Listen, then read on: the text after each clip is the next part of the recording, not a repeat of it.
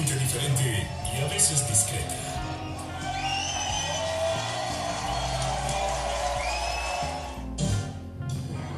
Ay, sí. Ay, sí. Y tres. 10 de la mañana con 51 minutos. En este martes, por supuesto, ya que vamos a hablar un poco de, de lo más importante que es la familia. Bueno, está con nosotros ya un especialista, quien es el invitado especial del día de hoy. Así que, Tuquito, denle la bienvenida al doctor del día de hoy. Claro, un gusto siempre tenerle a personas muy, muy importantes de, de la colectividad de Ambato. Personas que vienen trabajando en, en- en diferentes, en diferentes entidades y que lógicamente eh, son muy, eh, muy fuertes en su campo, ¿no? Así es que tenemos aquí a nuestro psicólogo también de cabecera.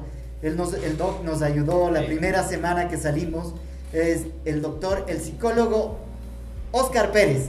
Mi estimado Doc, bienvenido acá a Extrema 92.5 y agárrese bien de la piola, por favor. Doc, ¿qué tal? ¿Cómo está? Muy buenos días. Buenos días, siempre es un gusto estos espacios en el cual podemos compartir siempre eh, la búsqueda de un estado de bienestar en nuestras emociones, en nuestro psiquismo y en nuestra vida también. Hoy vamos a hablar de un tema muy importante que es la importancia de la familia. Primero, Claro. entendamos eh, cómo es esto de qué, qué tan importante es la familia ahora que estamos pasando por esta pandemia. Bien, veamos eh, a la familia no solo como unas personas que están eh, bajo el mismo techo, sino consideremos que es una institución en sí, es la institución eh, fundamental aquí eh, en la sociedad, es quien genera la sociedad.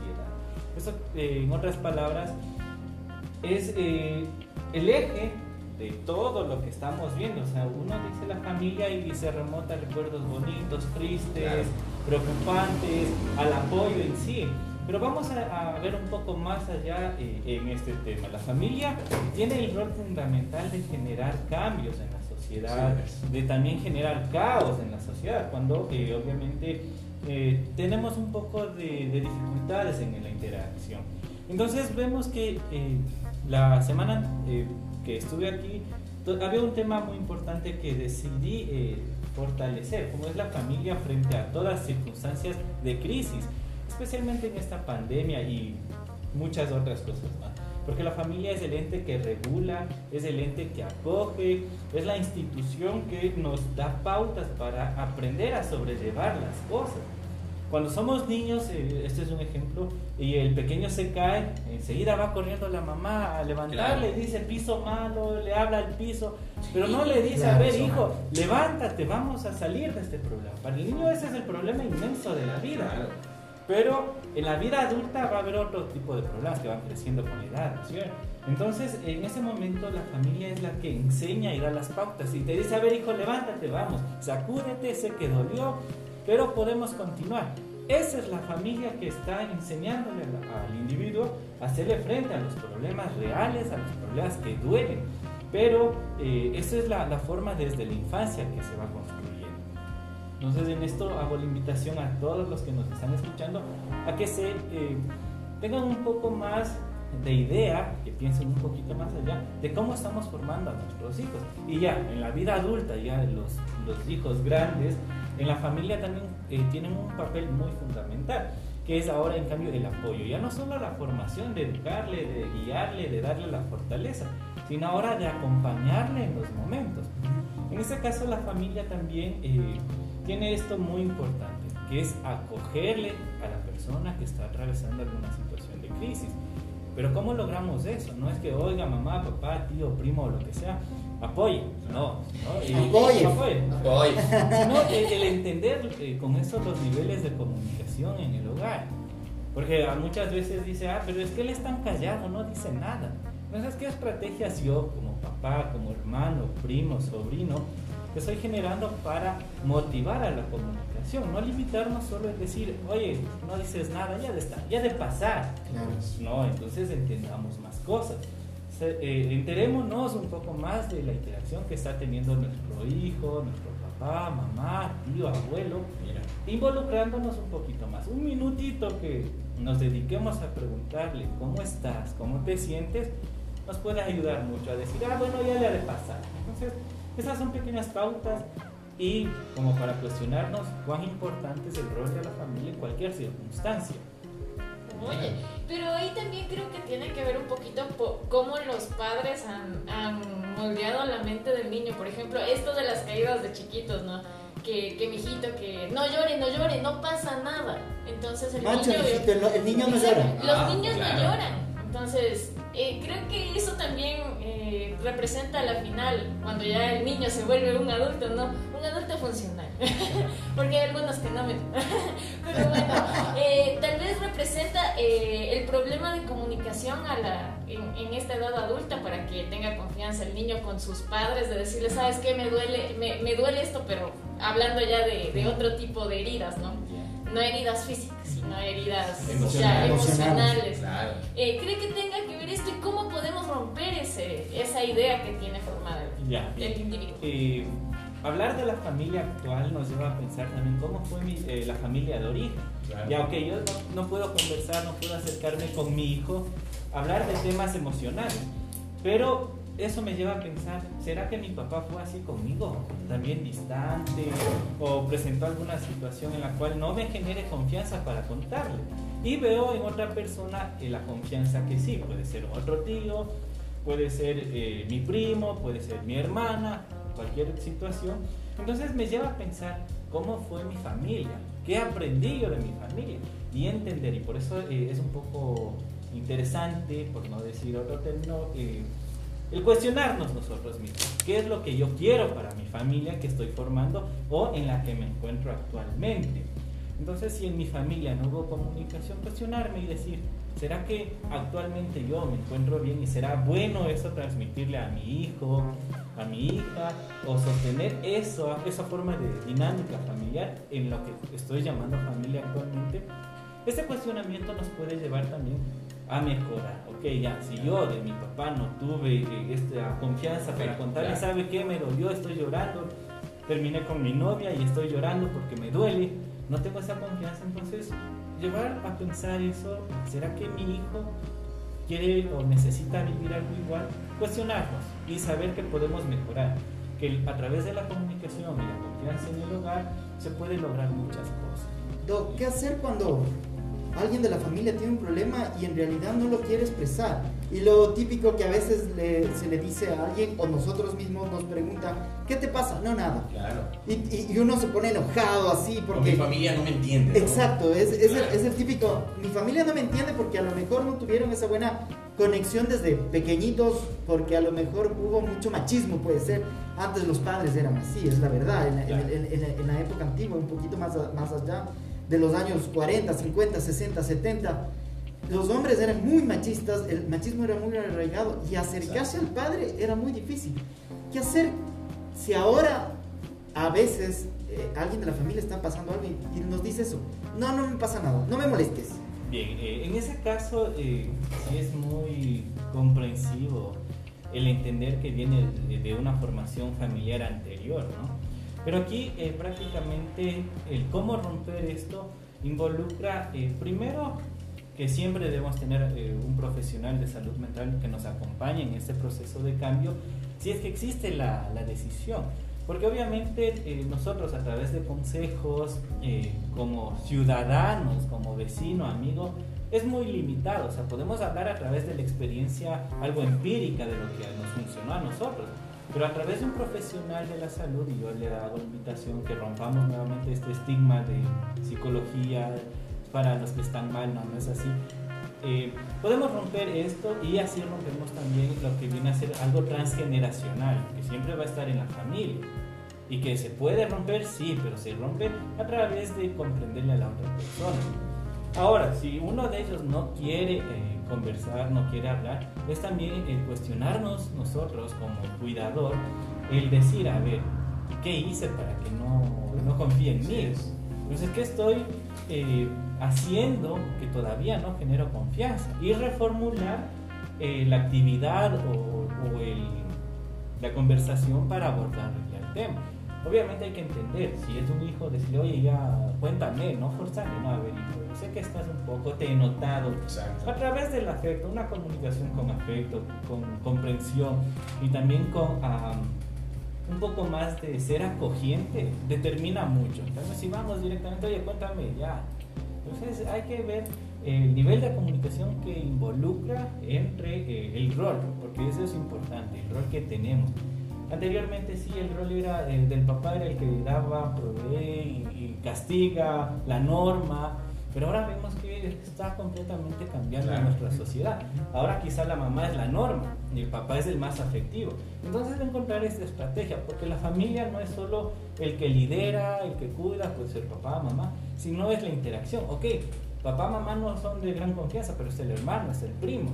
Nos acercamos a él y decimos, a ver, hablemos un poquito. Tú que eres el más cercano, trata de, de que podamos conversar mejor, porque nos preocupamos. Y si encontramos una negativa ahí, podemos ocupar otros términos. Ok, hijo, sabes que estoy aquí para ti. Cuando tú necesites, yo estoy pendiente. Y no dejarle solo. Estas palabras pueden abrir el camino para seguir conversando, para seguir aceptando. Porque no va a haber un día, de un día al otro, el decir ya me va a contar todo. Claro. Hay que generar estos espacios de comunicación, confianza y afecto. Doc, una consulta. Si por ahí alguien nos cuenta algo de que le pasó en su vida, supongamos abuso, drogas, lo que sea, y esa persona no tiene la confianza de decirles a sus padres, a su familia, sino uno como, como amigo, ¿qué hacer en ese momento? ¿Contar a su familia o no contar a su familia? Bien, eh, esto viene a, a ser una- un tema muy fuerte, porque si vemos que existe eh, un tema de violación, violencia, que esté en riesgo la integridad de una persona, debemos ser ya directos y romper ese silencio. Tanto en lo profesional uno está en la obligación de romper el silencio, porque está en riesgo la vida de la persona y también el amigo o algo. Por eso el cuestionarse, insisto en esto, eh, papás, por favor, eh, ¿conocen el nombre del mejor amigo de su hijo? ¿Será que conversan también? Entonces, eso nos lleva a participar más en la vida de los hijos, de la familia. Entonces, esta cuestión de que exista un riesgo, sí, es importante romper ese silencio. Yo sé que bueno, se va a enojar conmigo, mi amigo, mi amiga, mi novio, novia, lo que sea, pero estamos hablando de la integridad de una persona. ¿sí? Entonces, que tal vez por la situación emocional de riesgo, temor, está siendo amenazada, no lo pueda decir a cualquier persona. Entonces, aprovechemos esos espacios para así dar un inicio a un acompañamiento y si es posible, acompañamiento sea eh, terapéutico, legal, todo lo que involucre el tema específico.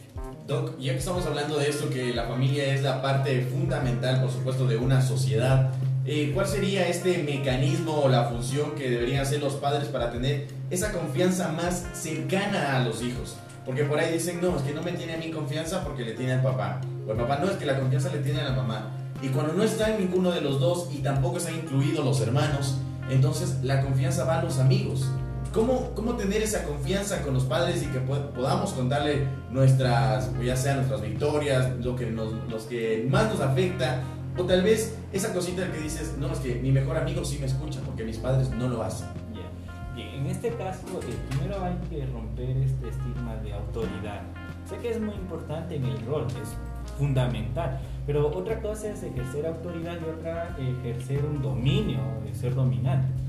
También es generar un espacio eh, acogiente, porque a veces eh, el adolescente especialmente y el menor está susceptible a una crítica y lamentablemente a veces los papás generan una crítica que no lleva a una construcción, sino a una etiqueta, a una, Una comparación. una comparación negativa.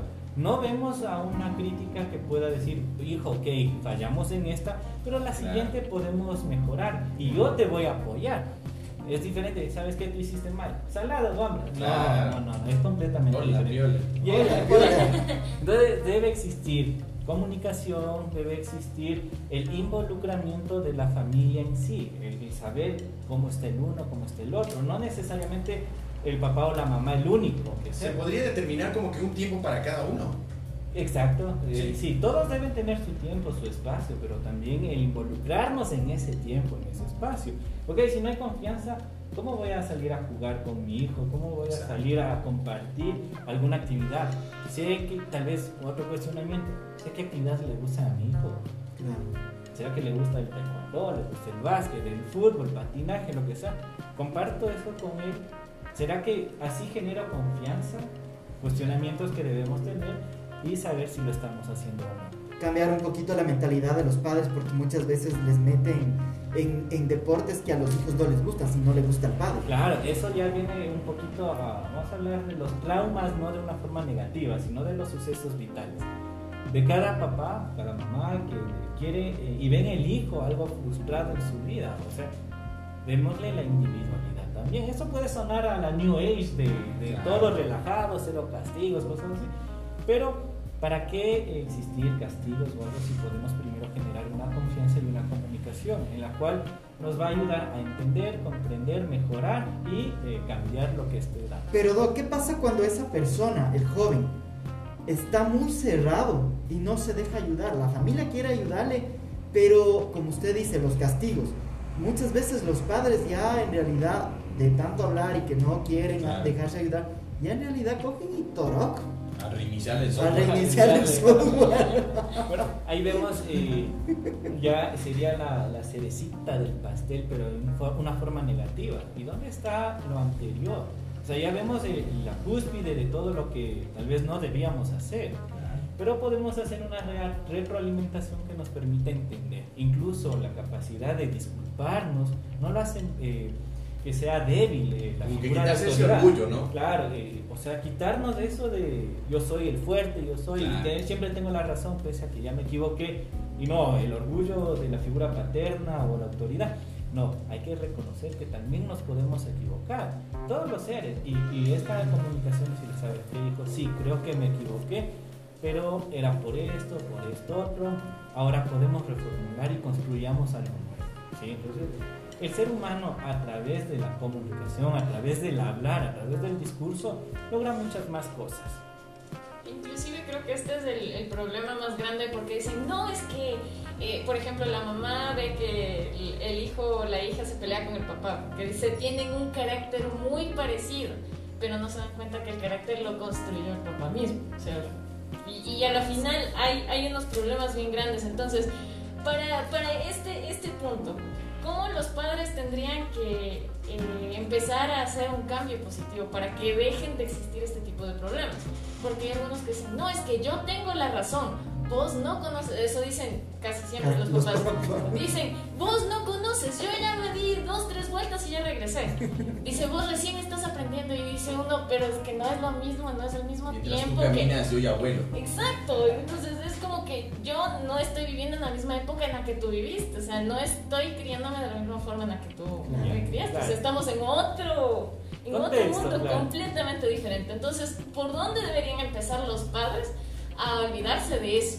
Bien, eh, ahí está una poca de respuesta en esto. Tanto el papá, la figura de autoridad, como el hijo o el a quien cuidamos, están en otras épocas, fueron de una forma diferente, el, aprendizaje de vida, el cuidado, todo es diferente. Pero es importante que comprendan eso, no de una forma negativa, ah, vos eres de, a la antigua, sabrás vos, y yo quiero dominar al antiguo. No, hay un punto en el cual sí la comunicación nos permite entender que el contexto que estamos viviendo es diferente. Pero ¿cómo se logra eso?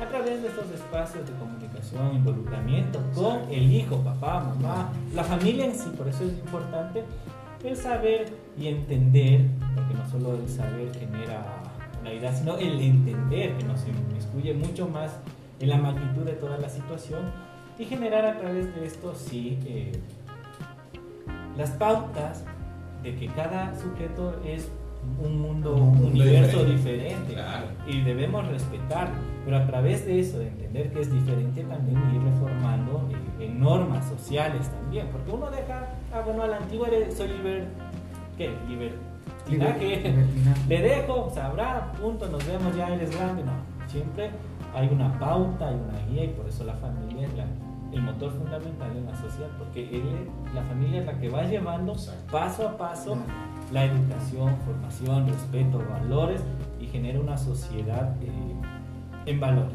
Si no tenemos esto en la familia, estamos generando un caos en la sociedad. No se olviden, estamos con el doctor Oscar Pérez, psicólogo de acá de la ciudad de Mato, nos pueden ll- llamar ya acá, nos pueden mandar un mensaje acá al mensajero de, de la radio. Negrito, ¿me, me recuerdas el número que todavía no me, no me acuerdo? Te lo digo, te lo digo. Dígame, flaquita. 0999-0081-96. Hoy estamos hablando acerca de la importancia que juega la familia en la vida de todas las personas. Así que Doc, imagínate, Doc, pasando por todo acá esto. tengo una pregunta de Carolina y nos dice, Doc, eh, bueno, quisiera que primero nos ayude con el número, por favor, y además de ello, eh, tengo una pregunta. Eh, teniendo una familia, dice que no todas las familias son eh, completas o todo no es felicidad, eh, ¿cómo sería el mecanismo o cuál sería la función para yo poder conversar con mi hijo? ¿Sería que tengo que tener un tema en común? Bien, eh, el tema en común se lo encuentra. No es algo que aparece afuera en el patio y dice, ah, voy a hablar de esto. Claro. Como el papá, la mamá, el, el que está cuidando, debe observar al hijo, observar al miembro de la familia y saber qué son las situaciones afines a él. Si es sensible, si le gusta el deporte, si le gusta la música y determinar ahí si en, el respeto a- al menor, el a ver, ok, ¿te gusta la música? ¿Qué, qué género te gusta? En mis tiempos me gustaba el rock tal, tal banda. Ahora, ¿qué escuchan ustedes? Y ahí vamos involucrando y vamos hablando Claro. la temática. Parece, me gusta el reggaetón. Eso te iba a decir, me gusta el urbano, ya, ya, no, no. bueno, bueno, mijo, te quedas Claro, sin herencia. claro, bueno, uno puede decir eso, pero puede también decir, ok, cuéntame un poquito, ¿cómo es ese, Claro. ese nuevo ritmo? ¿Desde cuándo? ¿Cómo así? ¿Cuáles son los, los artistas famosos de Vemos que hay involucramiento esa parte en lugar de, ay, ¿por qué escuchas eso? Eso es del diablo. No, no. El típico, ¿no? Entonces vamos rompiendo eso. También hay que entender que el, el mismo nivel de comunicación no se puede dar. Uno no puede estar con formalismos con el hijo. A ver, hijo, por favor, que me asiento. Vamos. No, "Oye, hijo, ven, conversemos un poco. El nivel de comunicación debe ser similar al del, del hijo también. Y ahí vemos que se puede generar un vínculo mayor a, a tener una presencia muy rígida, que también puede funcionar, todo funciona, pero en este caso encontrar las cosas afines al, al menor y promover eso. Sé que eh, existen familias reestructuradas, monoparentales, que la familia incluso es solo el hermano mayor que está al cuidado, pero la dinámica y, y la familia se encuentra siempre eh, situaciones que cumplen roles. Por ejemplo, no está ausente el papá, pero ¿quién cumple el rol paterno ahí? El hermano mayor. El hermano mayor, puede ser el tío, eh, la parte afectiva, ¿quién cubre también? No siempre es el papá. ¿Puede ser la nueva no. pareja? Puede ser la nueva pareja también. Entonces, saber quién cumple ciertos roles en la familia hay que entender y dejar claro qué rol cumple cada persona. El rato que se mezclan los roles, estamos teniendo una familia algo particular, pero se puede trabajar en eso, con un profesional. Pero lo importante es tener los roles claros. Mire, doctor, es algo muy importante lo que usted nos está mencionando, pero ya que eh, nos están escuchando aquí por el dial 92.5 FM y manejamos un target de joven, joven adulto, ¿cuál sería ese mensaje que usted eh, le daría a quienes nos están escuchando? ¿Cuál sería ese mensaje positivo para que la familia empiece como a re, eh, reestructurarse, ¿no? Reestructurarse, por supuesto, en cuanto al diálogo, a la comunicación, que es la parte fundamental. Bien, eh, yo creo que la, parte fundamental de toda esta idea de entender la familia como eje fundamental es el respeto entre ellos. Eh, respetar no solo eh, a nivel como persona, hijo, papá, en ese rol, sino respetar sus creencias, respetar su tiempo libre, sus actividades. Y de esa forma sí generamos este vínculo. Porque el rato que nosotros emitimos una crítica, ah, te estás peinando así. Porque, pues, también es romper. Sé que estamos en otra era, pero si nos molesta a nosotros, hacerle entender al hijo a través de una comunicación adecuada, no con crítica, no con señalamiento, decirle, ok, hijo, a ver, cuéntame, eh, ¿qué te motiva tener ese peinado? A ver, ¿qué hay? Tal vez sea una ideología, o sea, una etapa de vida, una idealización, identificación, cualquier proceso, pero entenderle y también generar nuestro criterio basado y con respeto. Sin eso, obviamente, la familia tiende a deslindarse, alejarse entre los miembros y obviamente se va y se busca afecto fuera de la familia, que eh, a veces cae en roles y también personas que no contribuyen al crecimiento como sujeto y como familia. Ahí está, ahí está. Así que ya lo saben. Eh, ¿Podría números de contacto, sus redes sociales para que puedan nuestros amigos y amigas extremas comunicarse con usted y empezar este cambio positivo. Bien, al 0999-029557. Siempre es un gusto brindar este apoyo y procesos, porque también es importante. Recuerden, la salud mental no es un juego, eh, debe ser una motivación a estar bien, no solo cuando nos duele la cabeza, sino cuando nos duele una, una emoción, una situación. Se puede trabajar en eso. Hay muchos profesionales que trabajamos frente a esto y ustedes deciden. Hay que ser, eh, romper este mito de la salud mental que es para los locos. No, la salud mental nos ayuda a estar felices y en paz. Doctor, ya para terminar, bueno, acá tengo una pregunta. Dice, buenos días, ¿qué puedo hacer? Tengo un sobrino agresivo con la mamá, le alza la mano algunas veces y esto ya es, va eh, reiteradamente. Y el chico creció sin el padre y ya mi sobrina, ya mi sobrina no sabe qué hacer. Bueno, este caso está muy eh, particular. Eh, lo importante aquí primero es entender qué está surgiendo en la familia, entender también por qué se permite estos aspectos, entender en qué momento se fue de las manos. Tal vez el, eh, el muchacho no quiera acudir a psicología, pero sí la otra persona. Mira. Y ahí se puede encontrar estrategias de afrontamiento, estrategias para decidir, estrategias de qué hacer en ese momento. No solo eh, depositemos la culpabilidad o la búsqueda de solución a una persona, también en nosotros mismos podemos ver un nuevo camino. ¿sí?